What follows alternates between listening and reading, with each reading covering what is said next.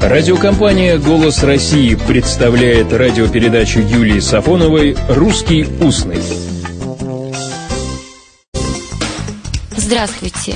Когда вдали от родины, отчего дома одолевает тоска или ностальгия. А правильно ли ностальгия по родине? Давайте разберемся. Слово «ностальгия» в русском языке не так давно. Впервые зафиксировано в словаре Даля – Правда, несколько в ином облике, но стал гия, без мягкого знака. Определяется так – тоска по родине как душевная болезнь. В словаре под редакцией Дмитрия Николаевича Ушакова два варианта – ностальгия и, привычная для нас, ностальгия. Два написания, но значение еще одно – тоска по родине – Поэтому правильно, если вас охватила эта душевная болезнь, сказать просто «ностальгия». Во второй половине XX века у слова «ностальгия» появляется и другое значение – «тоска». Вот если речь идет о тоске другой, не о тоске по родине, то чтобы быть правильно понятым, вам надо обязательно добавить хвостик с предлогом «по». Ностальгия по лету, ностальгия по прошлому. У Андрея Вознесенского, вы все, наверное, помните, есть строчки. «Я не знаю, как остальные, но я чувствую жесточайшую не по-прошлому ностальгию. Ностальгию по-настоящему». Ну, хватит о грустном. Вы любите фокусы? Настоящие. А сами умеете их показывать? Если умеете, то фраза «наука умеет много гитик» вам понятна.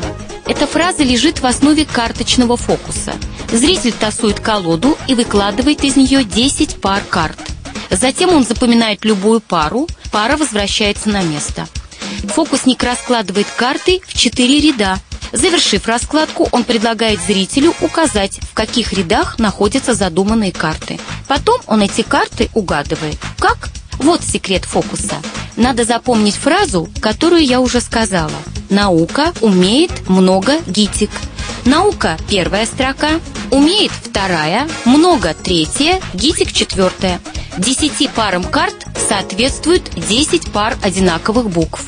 Пары карт раскладываются по парам букв А, А, У, У, О, О и так далее. Когда зритель укажет на ряды, в которых лежат задуманные карты, их легко определить по одинаковым буквам в этих рядах.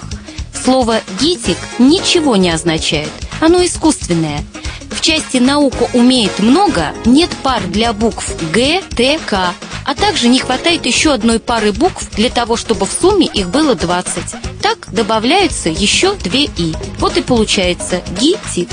Сейчас фраза «наука умеет много гитик» употребляется иронически, шутливо, когда говорят о чем-то совершенно непонятном. «Наука умеет много гитик» – это в русском устном «мудрено сотворено». Раз уж о фокусах начали говорить, то нельзя пройти мимо забавного сочетания фокус-покус. Что, фокус это тоже для секрета? Нет, именно из этого странного фокуса-покуса и появилось само слово «фокус». В 1634 году в Лондоне издали книгу «Хокус-покус-младший». Это было нечто похожее на руководство для фокусников.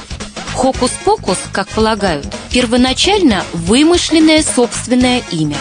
Правда, существует и другое мнение, что хокус – это переделка латинского «шутка острота», а согласно другой версии, хокус-покус – искаженная латинская фраза из католической литургии, либо псевдолатинское заклинание странствующих фокусников-студентов так или как-то иначе, но хокус-покус в русских текстах уже 1765 года. Фигляр гокус-покус делал. Гокус-покус на русской почве был преобразован в фокус-покус по аналогии с заимствованным ранее физическим термином «фокус» – точка пересечения лучей. В процессе адаптации на русской почве сложение фокус-покус дало усеченную форму фокус – а уж потом и само слово «фокус» обзавелось своей родней. Фокусник, фокусный, фокусничать. Вот такие гитики и фокусы-покусы. Всего доброго, добрых встреч и добрых слов. «Русский устный» – программа Юлии Сафоновой –